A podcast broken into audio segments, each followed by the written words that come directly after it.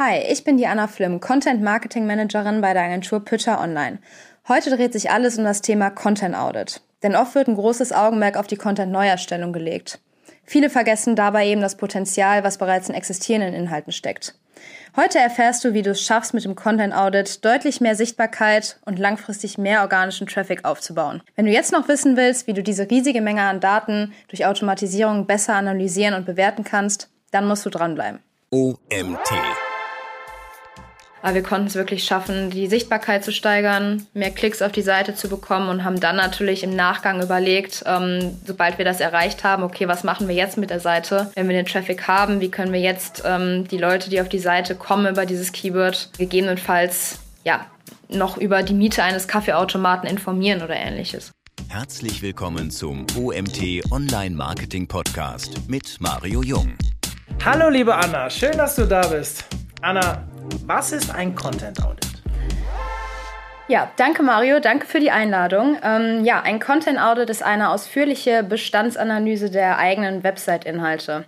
Man kann sich das wirklich so vorstellen wie bei einer Inventur, was jährlich, sage ich mal, zum Jahresende beim Betrieb stattfindet, nur dass man eben den Status quo der Website-Inhalte analysiert, bewertet und Performance sich anguckt. Wenn man das Ganze jetzt wirklich verbildlichen will, also gerade für die, die noch nie ein Audit gemacht haben, es ist im Endeffekt wirklich eine Excel-Liste oder eine Liste in äh, Google-Tabellen, wo ihr die Website-URLs auflistet und dann eben ja, relevante KPIs wie Klicks, Impressionen, ähm, Rankings oder ähnliche ähm, ja, dazu notiert und äh, dann eben den Bestand analysieren könnt. Und ähm, ja, Fragen, die man sich eben stellen kann. Ähm, klar, welche Inhalte performen gut. Die werden sich aus dem Content Audit ergeben. Ähm, man kann feststellen, okay, welche Inhalte performen vielleicht noch nicht so gut. Also wenn ihr jetzt noch nicht das erwünschte Ranking erzielt habt beispielsweise oder eben auch, welche Seiten können zusammengefasst werden. Auch das passiert natürlich, wenn man äh, in der Vergangenheit sehr viel Content erstellt hat, kann es auch mal sein, dass sich da einige Themen eben doppeln. Und klar,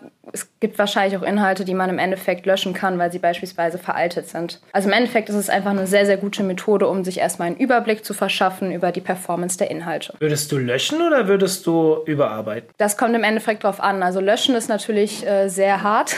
ähm, Wenn es jetzt wirklich äh, ein Text ist, der, sage ich mal, keinen großen Mehrwert mehr hat, vielleicht lieber einfach deindexieren oder eben wirklich überarbeiten, wenn er eben immer noch aktuell ist. Aber es gibt natürlich auch Texte, die sind einfach an ein bestimmtes Jahr gebunden, wenn es beispielsweise Statistiken Statistiken sind, die einfach nicht mehr häufig gesucht werden, aber für die Unternehmensseite noch relevant, kann man eben auch überlegen, das einfach zu deindexieren. Bevor ich jetzt zu tief einsteige gleich auf dein, dein Intro, wer sollte sich denn mit dem Thema Content Audit beschäftigen? Also beschäftigen sollten sich eigentlich alle, die irgendwie eine Website betreiben oder eben auch Dienstleister sind, also eben Websites von irgendwelchen Kunden ähm, ja, verwalten. Gerade wir, wir machen das eigentlich immer zum Start der Zusammenarbeit. Äh, man definiert ja, sage ich mal, ein Keyword-Set. Das heißt, man spricht wirklich mit dem Kunden, okay, ähm, zu welchen Keywords möchtest du sichtbar sein? Was ist deine Zielgruppe? Und äh, dann hilft es eben erstmal wirklich zum Start ein Audit zu machen, sowohl für uns als Dienstleister, um auch wirklich erstmal mit der Website vertraut zu werden, ähm, sich einen Überblick zu verschaffen. Ähm, gleichzeitig aber natürlich kann man dadurch wirklich äh, eine Content-Strategie entwickeln, einen Fahrplan aufstellen stellen, ähm, um dann eben auch erstmal zu gucken, okay, lieber Kunde, welche Seiten hast du vielleicht schon, die wirklich gut sind, was kann man überarbeiten und ähm, wo fehlt Content. Und äh, jetzt habe ich ja eben gesagt, okay, für alle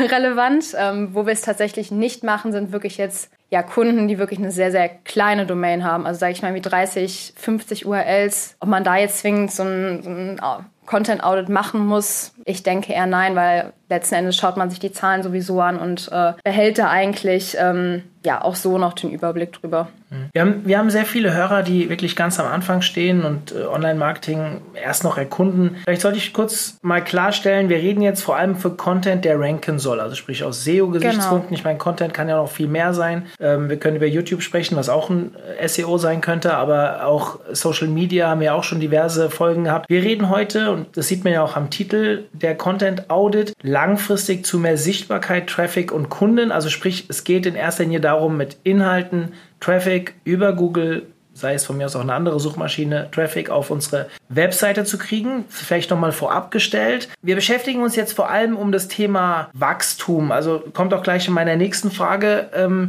Du hast jetzt gesagt, gerade so, wenn man am Start steht, was ist schon da, was sollte man sich anschauen? Die, die uns schon länger hier zuhören, die wissen, ich bin so ein, bin ja auch von Haus aus äh, SEO und beschäftige mich immer ganz viel mit dem Thema Keyword Map. Ja, also ist ja auch eine Art von Content Audit, Keyword Map zu erstellen. Du hast eben schon relativ viele Parallelen gezeigt, auch wenn du das Wort nicht ausgesprochen hast. Ähm, ihr hört jetzt auch mal aus einer anderen Stimme, wie wichtig das ist und nicht immer nur von mir. Deswegen äh, total sinnvoll. Die Frage an dich, wenn ich so ein Audit mache, welches Ziel sollte ich, also verfolge ich und warum sollte der Audit ein in deinen Augen Bestandteil jeder wachsenden Content-Strategie sein? Also im Endeffekt oberstes Ziel, und du hast es eigentlich gerade schon genannt, äh, wir wollen natürlich äh, langfristig mehr Sichtbarkeit bekommen, mehr organischen Traffic auf die Seite. Ähm, und das schaffen wir natürlich nur, indem wir eben relevanten Content auf der Seite haben. Und ja, oft wird eben ein starkes Augenmerk auf die Content-Neuerstellung gelegt und eben nicht auf das, auf das Potenzial, was eigentlich in bestehenden Inhalten steckt. Ziele sind eben ganz klar eine Qualitätssicherung. Ähm, also ich sag mal,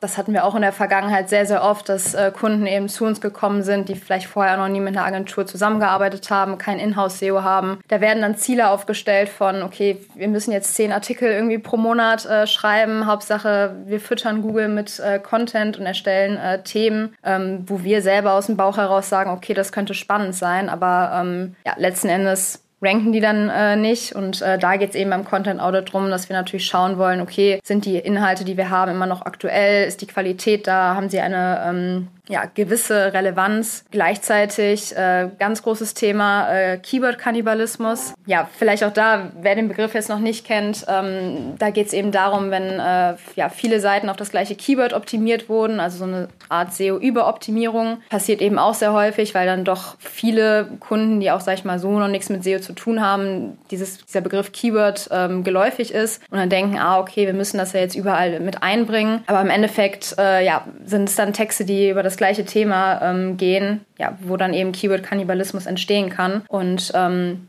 klar, weiteres Ziel, wir wollen natürlich Stärken und Schwächen der Webseite ermitteln, um da eben auch gegebenenfalls Learnings draus zu ziehen. Was könnte so ein Learning sein? Beispielsweise, wenn wir jetzt sehen, okay, durch den Audit, äh, wenn wir jetzt einen Blog haben, ähm, wo wir sehen, okay, da kommt eben super viel äh, Traffic drauf, ähm, ist es natürlich irgendwo noch eine Stärke von der Seite. Das heißt, man kann dann eben weiterführend darüber überlegen, okay, was machen wir vielleicht mit dem Traffic, äh, der oben reinkommt? Ähm, können wir da irgendwie beispielsweise, das denke ich ja auch schon weiter, ne? Call to Actions irgendwie auf die Seite bringen, um die Nutzer dann auch weiterzuleiten. Oder auch Schwächen von der Seite, wenn wir irgendwie ein bestimmtes Content-Format haben, wo wir einfach sehen, dass das funktioniert einfach nicht, da klicken die Leute nicht, ähm, dass man das eben dann auch als Learning ähm, mit für weitere Content-Erstellungen ja, mhm. mit rübernimmt. Ich weiß jetzt schon, dass mich einige für den Titel verurteilen werden, weil Sichtbarkeit und Traffic sind halt für uns SEO ist ja nicht die allerwichtigsten KPIs. Jetzt habe ich extra das Wort Kunden noch versucht mit zu integrieren, als wir uns länger über den Titel unterhalten haben, weil das ja das Wichtige ist am Ende. Kunde, Umsatz, Gewinn und so weiter. Wir reden jetzt viel über Sichtbarkeit, wir reden jetzt viel über Traffic und wahrscheinlich wird der eine oder andere, der jetzt hier zuhört, sagen, ja Mario, du hast doch schon so oft erzählt, das ist nicht alles, sondern es geht um den richtigen Traffic, es geht um die richtige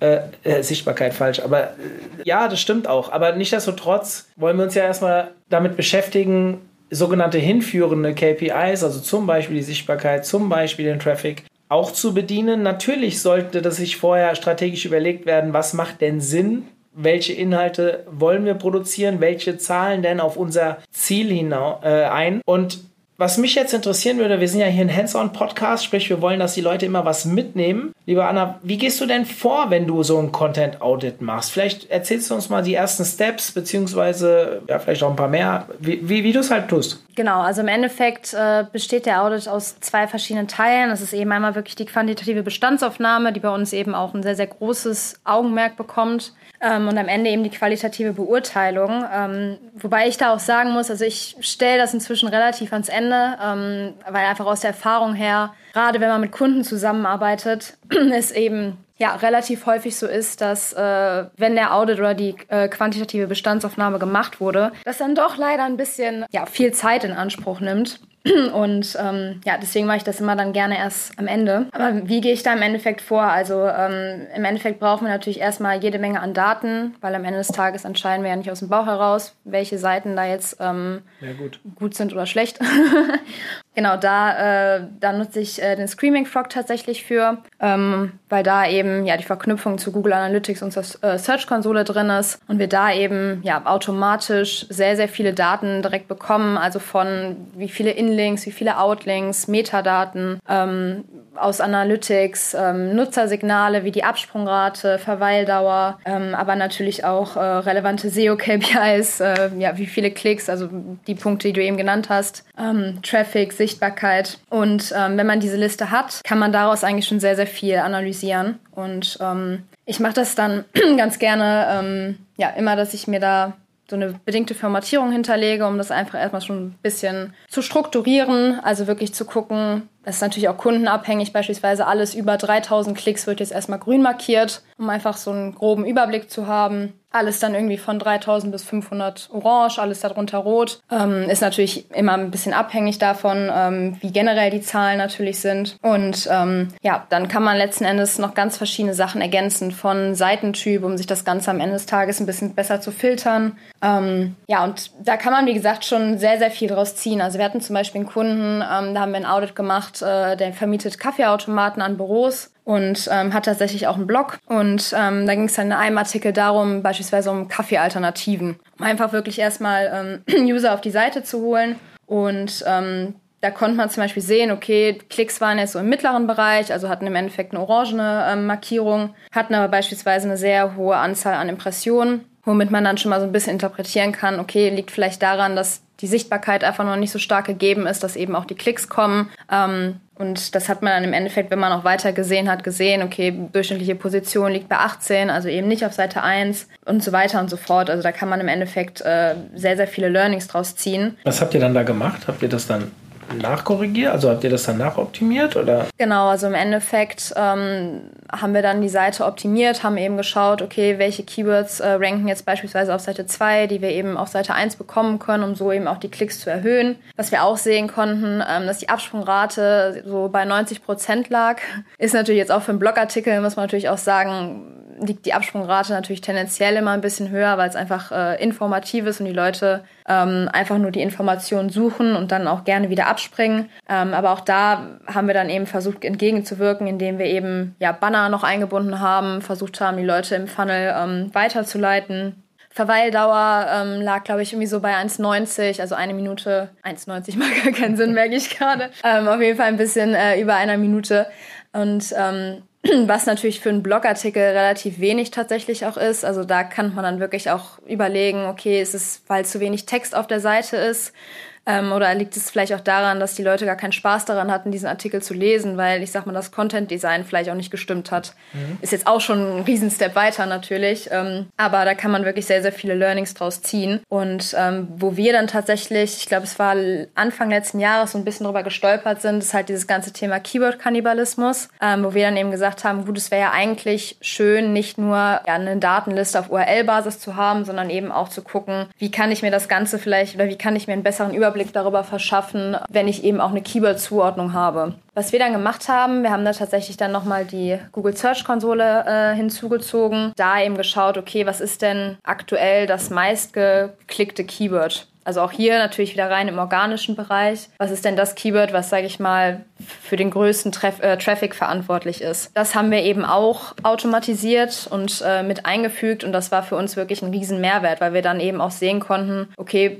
pro URL, was ist eben das meistgeklickte Keyword? Ob das jetzt am Ende das Fokus-Keyword ist, muss man natürlich dann noch weiter analysieren, aber es hat wirklich erstmal einen ersten Eindruck darüber gegeben, ob ja, sich Themen ähneln, ob die Keywords ähnlich sind. Wir haben das Suchvolumen noch ergänzt, um auch am Ende zu priorisieren, welche Seiten wir dann letzten Endes zuerst bearbeiten. Weil klar, je höher das Suchvolumen, desto höher natürlich auch die Priorität. Und das hat uns sehr, sehr weitergeholfen. Mhm. Da würde ich hier, ich will nicht widersprechen sagen, aber bei der Priorisierung nach Suchvolumen gehen macht natürlich schon Sinn, sofern man die Inhalte vorher auch richtig gewählt hat. Weil ich kann ja jetzt auch ein Keyword nehmen, was super viel Suchvolumen hat, ist dann am Ende ein, ein Erklärwort, was aber null auf den Umsatz einzahlt. Also ich will das nur kurz richtigstellen. Ich will da äh, Anna jetzt nicht irgendwie über den Mund fahren oder sonst was, weil äh, das, was sie gesagt hat, stimmt ja an sich. Aber ich möchte es gerne kurz für diejenigen, die nicht so tief drin sind. Es geht nicht immer nur um Suchvolumen. Ja, das habt ihr ja vorhin schon gehört bei den KPIs, sondern es geht ja darum, auch relevanten Traffic auf die Seite zu kriegen, damit ihr den Umsatz machen könnt. Wenn ihr euch aber sicher seid, die Keywords, die ihr nutzt und auf die ihr optimiert, dann nach Suchvolumen zu gehen, so wie Anna das gerade gesagt hat, macht natürlich hochgradig Sinn. Ja? Also ich, nur für das einfache Verständnis, ich muss immer meine Referenten ein bisschen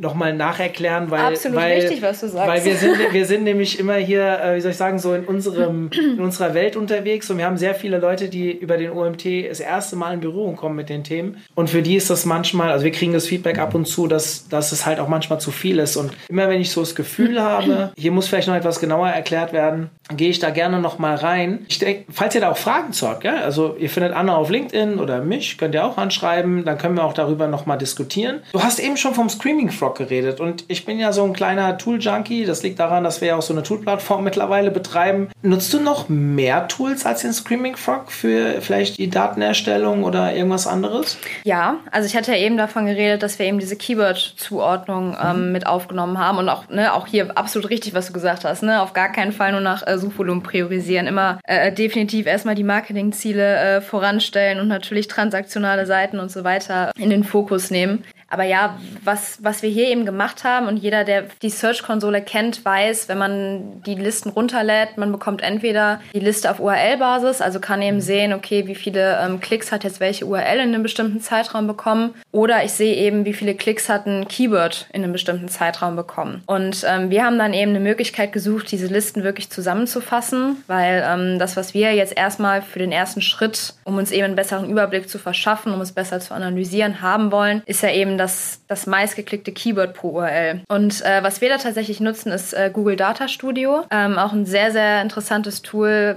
Ich denke mal, viele nutzen es jetzt auch schon für Quartalsreportings. Und da kann man eben ja durch äh, das Anlegen von Tabellen eben genau so eine Liste sich ziehen, ähm, dass ich dann eben URL, Suchbegriff, Position ähm, und mir das alles in einer Tabelle ähm, sortieren kann. Ich könnte es theoretisch sogar noch äh, filtern nach, zeigt mir nur Suchanfragen mit äh, Content Marketing äh, zum Beispiel. Oder ähm, wenn ich jetzt nur einen bestimmten äh, Pfad analysieren möchte und wenn ich mir das runterlade und dann entsprechend mit einem S-Verweis jetzt bei Excel oder Google Tabellen, wie auch immer, ähm, die beiden Tabellenblätter zusammenlege. Also ich sag mal, die die URL-Datenliste, die ich jetzt schon für meinen Content Audit habe und eben diese Keyword-Zuordnung. Dann kann ich mir das eben auch alles in dieser Liste automatisieren und äh, bin tatsächlich auch, ich sag mal so in einer Stunde mit dieser Liste durch. Und das war für uns wirklich ein riesen Mehrwert, äh, um dann im ja, die Ressourcen einfach anderweitig äh, einzusetzen. Mhm. Bin auch ein Data Studio Fan. jetzt gehen wir mal davon aus, ah, ich, ich, ich habe jetzt so viele neue Fragen, ja? also komm, komm noch ein paar. Gehen wir mal davon aus, du hast jetzt eben schon von URLs gesprochen mit 3000 oder 5000 Besuchern und so der kleine KMU, das sind so Größen, die er vielleicht auf der ganzen Webseite hat. Jetzt gehen wir mal zu den Seiten, die ein bisschen größer sind, ja? also extrem große Anzahl an URLs haben, vielleicht auch viel Traffic haben.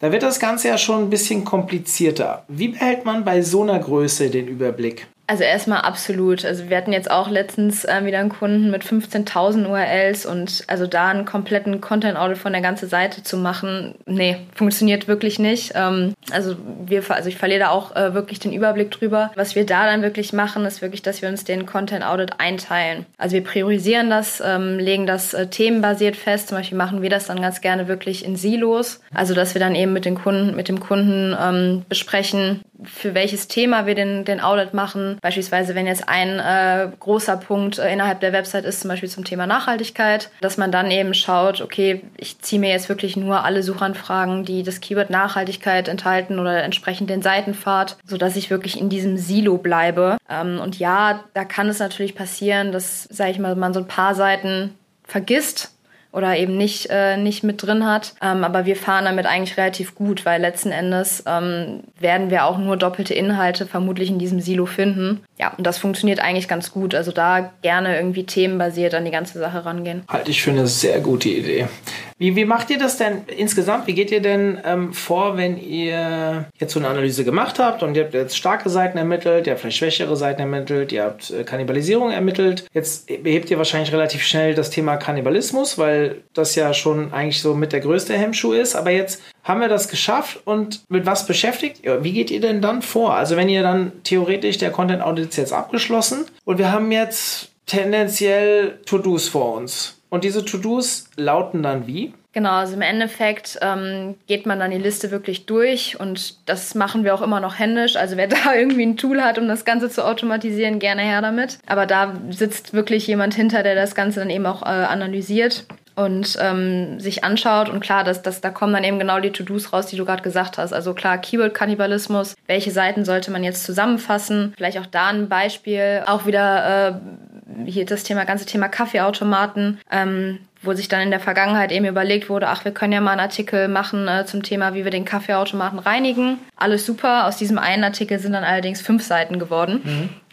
Ähm, wo man dann eben auch äh, im Content Audit gesehen hat, okay, da, die Keywords gehen dann von Kaffeeautomat reinigen, Kaffeevollautomat reinigen, Kaffeeautomat Pflege, was im Prinzip alles das Gleiche ist. Ähm, und dann gab es wirklich eine relativ gute URL, die auch eben viel geklickt wurde. Und die anderen Seiten waren eigentlich für die Cuts. Und dann äh, haben wir es eben so gemacht, ähm, jetzt an dem Beispiel äh, Themen zusammenfassen, dass wir uns die beste URL genommen haben, die anderen Seiten uns angeschaut haben, geguckt haben, okay, ist da jetzt noch irgendwie was drin, was auf der anderen Seite nicht draufsteht, können wir noch irgendwas mitnehmen, um äh, noch einen besseren Mehrwert, sage ich mal, zu schaffen. Haben dann entsprechend die anderen Seiten umgeleitet und ähm, was da passiert ist, ist wirklich mega. Also wir haben dann so drei Monate, äh, drei Monate später nochmal reingeguckt, weil auch da passieren ja nicht sofort Änderungen, das dauert ja immer so ein bisschen. Und äh, da haben wir es wirklich geschafft, äh, mit den wichtigsten Keywords, sage ich mal, auf Platz 1 oder in die Top 10 zu kommen und äh, konnten da eben, und da sind wir wieder beim Thema und deswegen auch Sichtbarkeit erstmal steigern, bis dann der Traffic gesteigert wird und bis dann letzten Endes natürlich auch gegebenenfalls der Umsatz gesteigert wird. Ich meine, in dem Fall war es ein informatives Thema, aber wir konnten es wirklich schaffen, die Sichtbarkeit zu steigern, mehr Klicks auf die Seite zu bekommen und haben dann natürlich im Nachgang überlegt, ähm, sobald wir das erreicht haben, okay, was machen wir jetzt mit der Seite, wenn wir den Traffic haben, wie können wir jetzt ähm, die Leute, die auf die Seite kommen über dieses Keyword, gegebenenfalls ja, noch über die Miete eines Kaffeeautomaten informieren oder ähnliches.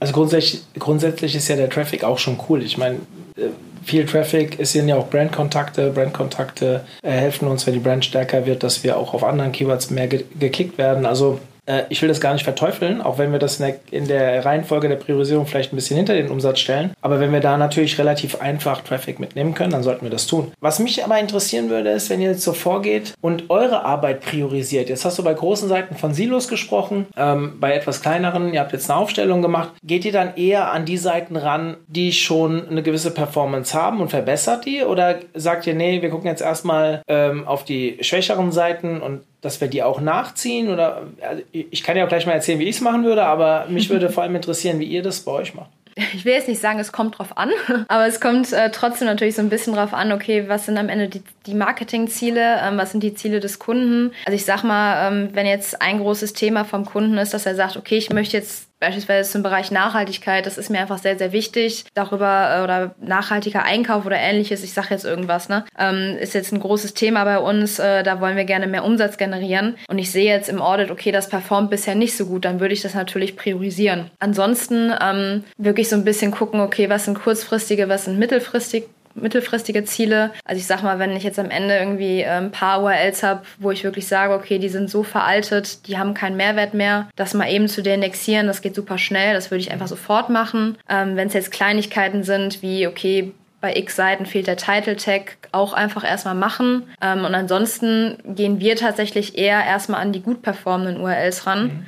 ähm, weil es da natürlich einfacher ist, ähm, ich sag mal, von einem Ranking auf Platz 12 auf Seite 1 zu kommen, um da erstmal schnell mehr Traffic zu erzielen, ähm, anstatt jetzt erstmal bei einer Seite gefühlt wieder von Null anzufangen. Mhm. Für diejenigen auch wieder, die schon länger zuhören, die wissen es schon, aber ich werde mal in die Show Notes einen Artikel aus dem äh, Blog von Systrix bringen. Johannes und sein Team haben eine tolle Studie über Klickanalysen und so gemacht, was auf Platz 1, 2, 3 und so für Klickerwartungen sind. Die Zahlen decken sich nicht 100% mit unseren Kundenzahlen, aber sie geben zumindest mal eine proportionale Richtung oder eine ungefähre prozentuale Richtung, was man mehr erwarten kann für jede Position, die man steigt. Anna hat eben schön gesagt, was auf Seite 2 ist, ähm, auf Seite 1 bringen, macht natürlich viel Sinn, weil wo wird der Traffic vergeben? Auf Seite 1. Jetzt kann man natürlich darüber diskutieren. Ich versuche intern immer so ein bisschen zu pushen. Alles ab Platz 5 finde ich schon interessant zu, zu pushen, weil auch schon auf Platz 6 nicht mehr so viel Traffic vergeben wird. Aber wenn ihr euch einfach mal auf, also so viele Menschen da draußen, die Webseiten betreuen, auch SEOs, die als Berater unterwegs sind, die reden immer davon, wir müssen neue Inhalte produzieren, ja, weil man mit Content-Erstellung vielleicht als Agentur auch ein bisschen Geld verdienen kann. Das ist natürlich äh, nicht von der Hand zu weisen. Viel wichtiger ist aber, sich mal anzuschauen, wo rank ich denn schon? Weil der Weg von Seite 2 auf Seite 1 ist ja viel kürzer, als wenn ich immer wieder einen neuen Artikel nach ganz vorne bringen muss. Heißt, die Optimierung kann effizienter sein, sie kann schneller gehen, sie kann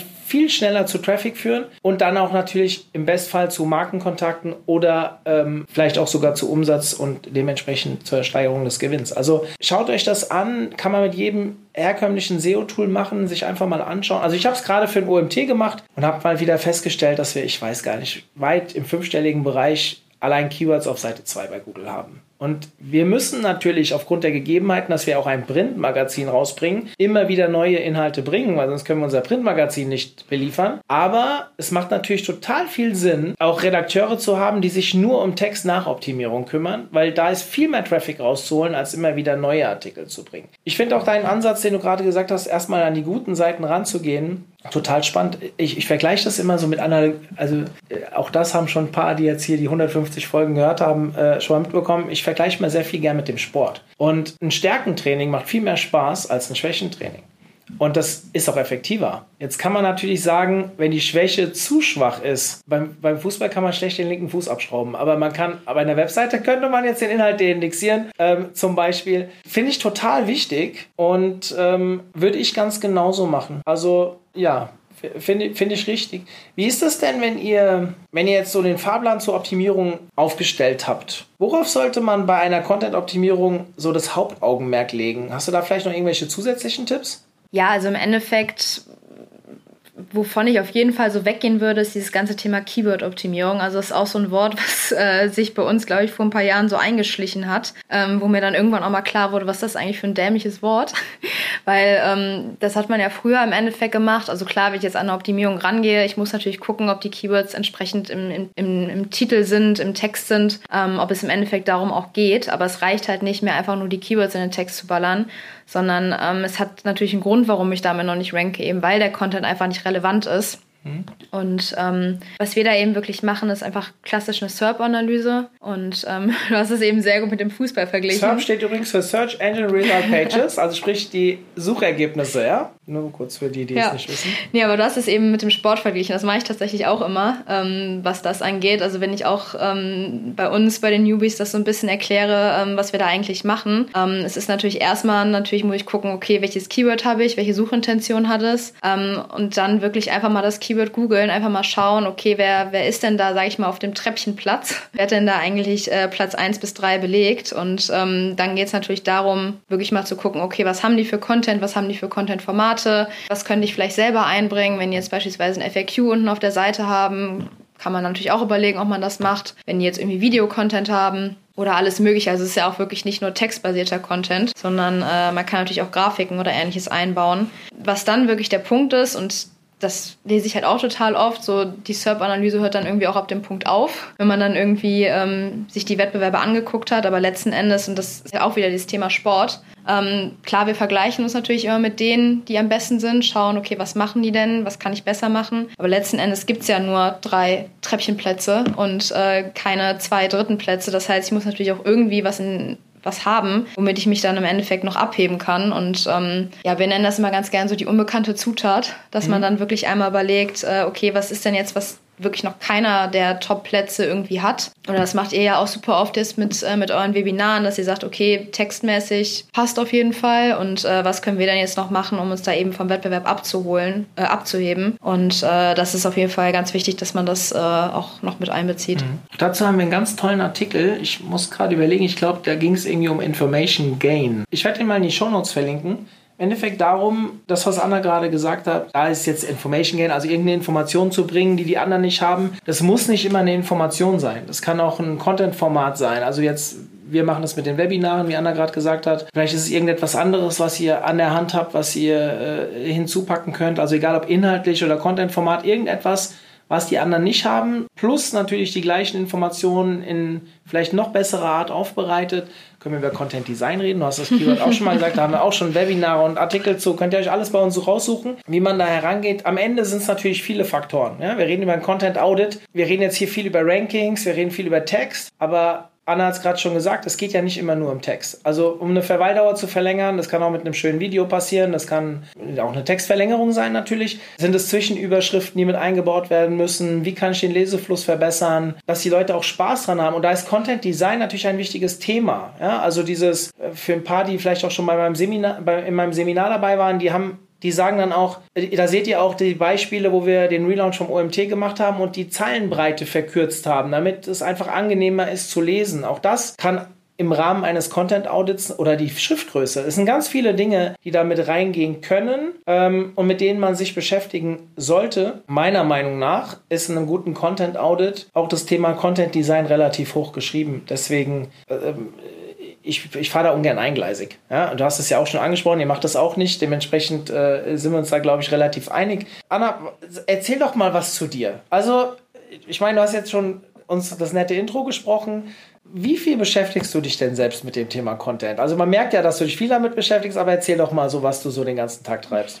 Also im Endeffekt, äh, ja, sehr, sehr viel mit dem Thema Content, also gerade Content-Analyse. Ähm, wir haben es bei uns tatsächlich auch im Team so ein bisschen aufgeteilt. Äh, ich denke mal, dass machen inzwischen auch super viele, ähm, die, die wirklich, sage ich mal, in die Analyse reingehen, in die Beratung reingehen, mit, mit den Kunden sprechen und die, die wirklich sagen, nee, mir macht das Thema Texterstellung, äh, Online-Redaktion so viel Spaß, ich möchte eher in der Redaktion sitzen. Und ähm, bei mir ist wirklich so, ich habe auch angefangen mit Texterstellung. Ich habe ja selber auch als Trainee angefangen und habe dann aber gemerkt, so nee, ich will da irgendwie einfach tiefer einsteigen, ich will das Ganze einfach mehr analysieren. Wir entwickeln, sage ich mal, die ganzen Sachen jetzt bei uns auch weiter, ähm, nehmen natürlich auch selber an Webinaren äh, teil. Ich hatte es letztens gesagt, jetzt hatten wir dieses Thema mit der Keyword-Zuordnung halt noch hinzugefügt. Das heißt, wir gucken auch immer, okay, wo verändert sich gegebenenfalls auch etwas, wo müsste man was ergänzen. Und ähm, ja, was ich dann im Endeffekt mache, sind eben diese ganzen Content-Analysen für die verschiedenen Kunden, also von Content-Audit, SERP-Analyse hatte ich jetzt genannt, äh, Keyword-Recherchen, Sichtbarkeitsanalysen, also gibt es ja super viele Sachen, die man machen kann, ähm, aber eben auch das, äh, das Thema Strategie, also wirklich zu überlegen, ähm, okay, passt die Content-Strategie, die wir gerade fahren, passt die noch zur Zielgruppe ähm, oder müsste man was anpassen? Und äh, was natürlich jetzt auch super stark dazu kommt, ist wirklich dieses ganze Thema ganzheitliches Content-Marketing. Ähm, und du hast es, glaube ich, auch schon mal gesagt gehabt, es geht ja jetzt natürlich heute eher äh, um das ganze Thema SEO, aber es wird natürlich irgendwann der Fall kommen, wo ähm, ja, wir vielleicht auch dann auch mal sagen müssen, okay,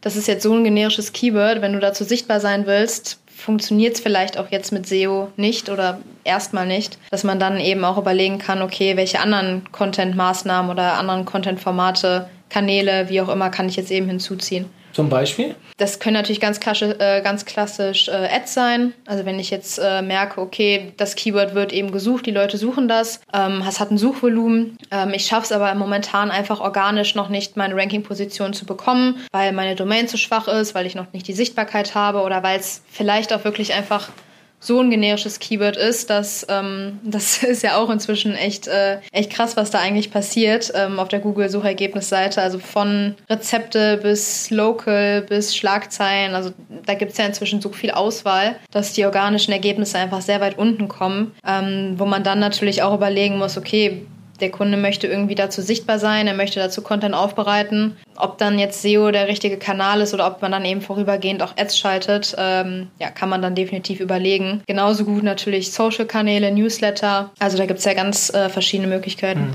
Ich, ich, weiß nicht, ob ihr das schon entdeckt habt, aber wenn ihr bei uns äh, euch die Artikel anschaut, ihr seht zum Beispiel, wir lesen auch Artikel ein. Es sind ja auch Suchsysteme theoretisch, wenn du sowas als Podcast veröffentlichst. Ich meine, Spotify und Co.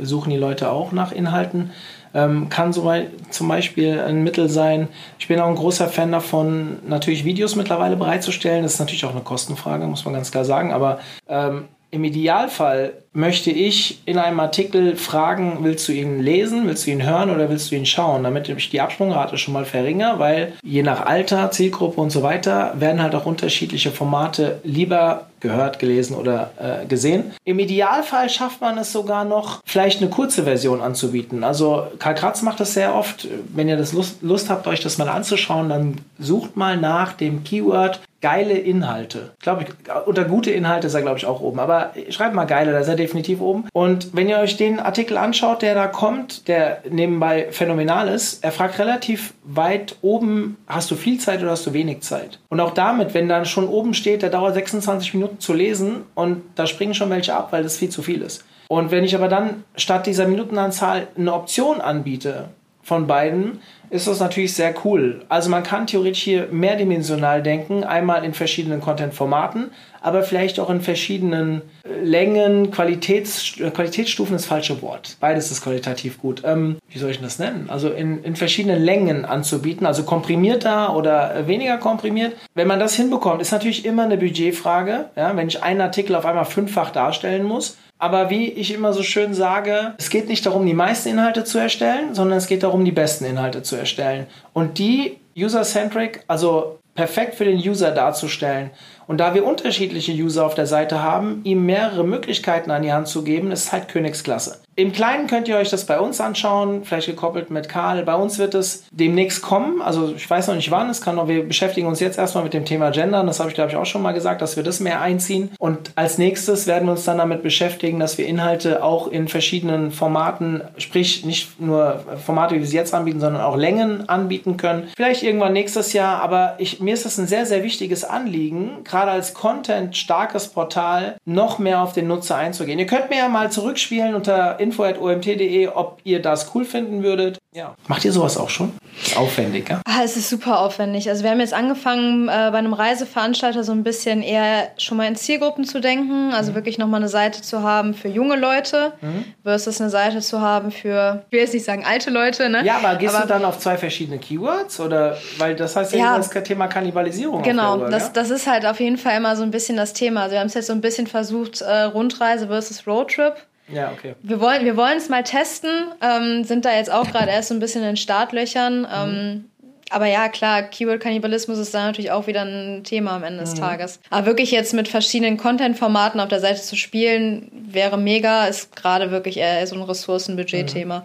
Ich fände das übrigens mega cool, wenn man so sagt, abfragen würde, wie alt bist du? Und dann würde sich der Text verändern.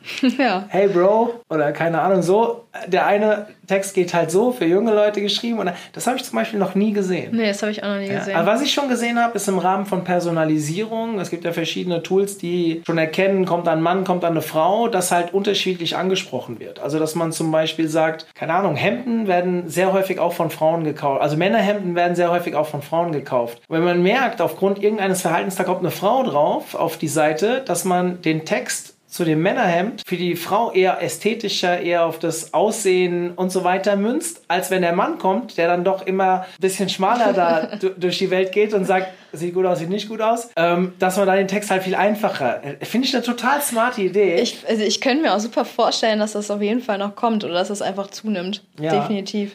Ist halt der Aufwand immer, gell? Mhm. Und solange wir sagen ja immer, in vielen Bereichen gibt es schon so viel Wettbewerb. Solange so etwas nicht kommt, ist der Wettbewerb noch nicht groß genug. Ich glaube, dass wir irgendwann so viel Wettbewerb im Netz haben werden, dass man sich über solche Dinge nur noch, also ist ja im Endeffekt im, draußen im Handel auch so, dass der eine mehr Service anbietet wie der andere, weil er sonst keine Chance hat, gegen die Großen zu bestehen. Und warum sollte sowas in Form von Inhalten zielgruppengerechten Inhalten nicht früher oder später auch online kommen. Wie gesagt, ich habe das auch schon gesehen im Modebereich. Ähm, ich muss zugeben, dass ich gerade nicht mehr weiß, welche Webseite das war. Das ist schon zu lange her.